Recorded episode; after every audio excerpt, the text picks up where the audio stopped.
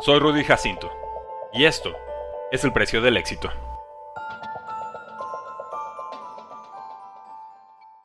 ¿Cuál es el precio del éxito? Pelé, delantero de Brasil, lo conoció bien. Recupera Nilton Santos, levanta para área, atenção, ajeitando o peito Pelé, pintou o adversário, vai marcar, atirou. Gol!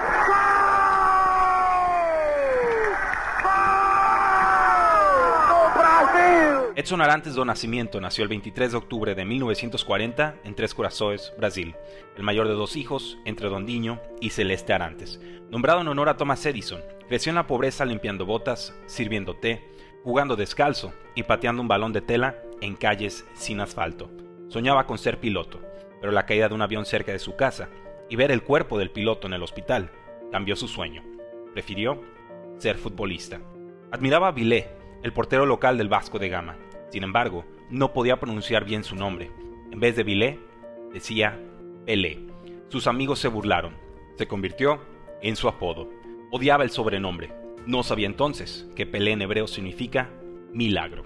Vio llorar a su padre por primera vez tras la derrota de Brasil ante Uruguay en la final del Mundial 50. No llore, papá.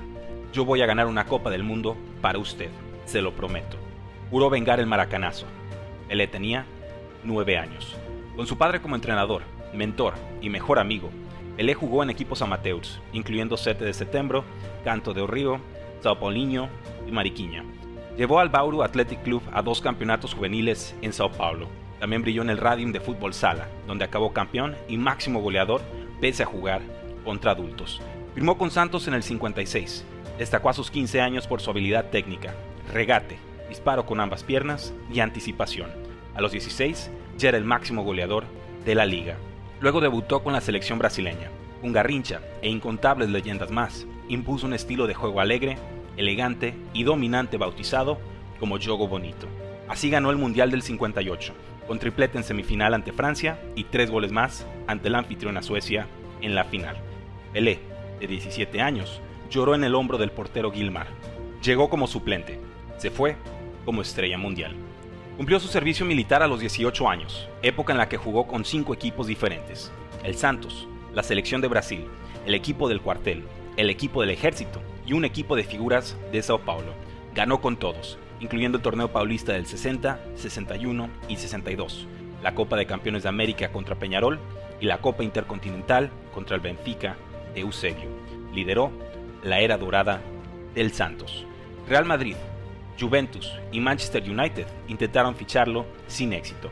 Inter de Milán lo logró, pero la revuelta de aficionados de Santos y la intervención del presidente del país, Janio Cuadros, quien declaró a Pelé Tesoro Nacional Oficial, lo impidió.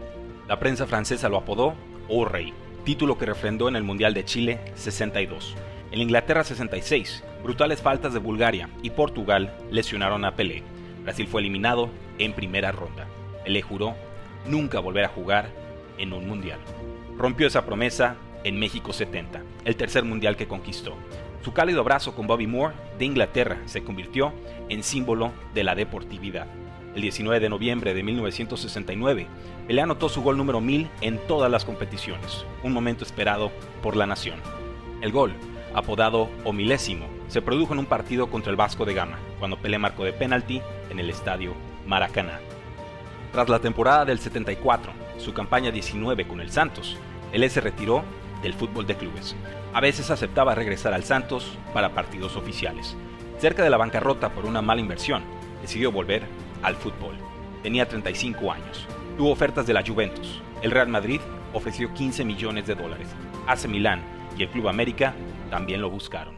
Eligió una oferta que llevaba tres años sobre la mesa, el New York Cosmos de la North American Soccer League. Lo siguió Giorgio Chinaglia, luego Franz Beckenbauer, finalmente Carlos Alberto, su compañero en Santos. Llevó al Cosmos a su primer título con victoria 2 a 1 sobre los Seattle Sounders. Se despidió con un partido de exhibición entre Santos y Cosmos en el estadio de los Gigantes. Se fue como el máximo goleador de todos los tiempos para Brasil, con 77 goles en 92 partidos.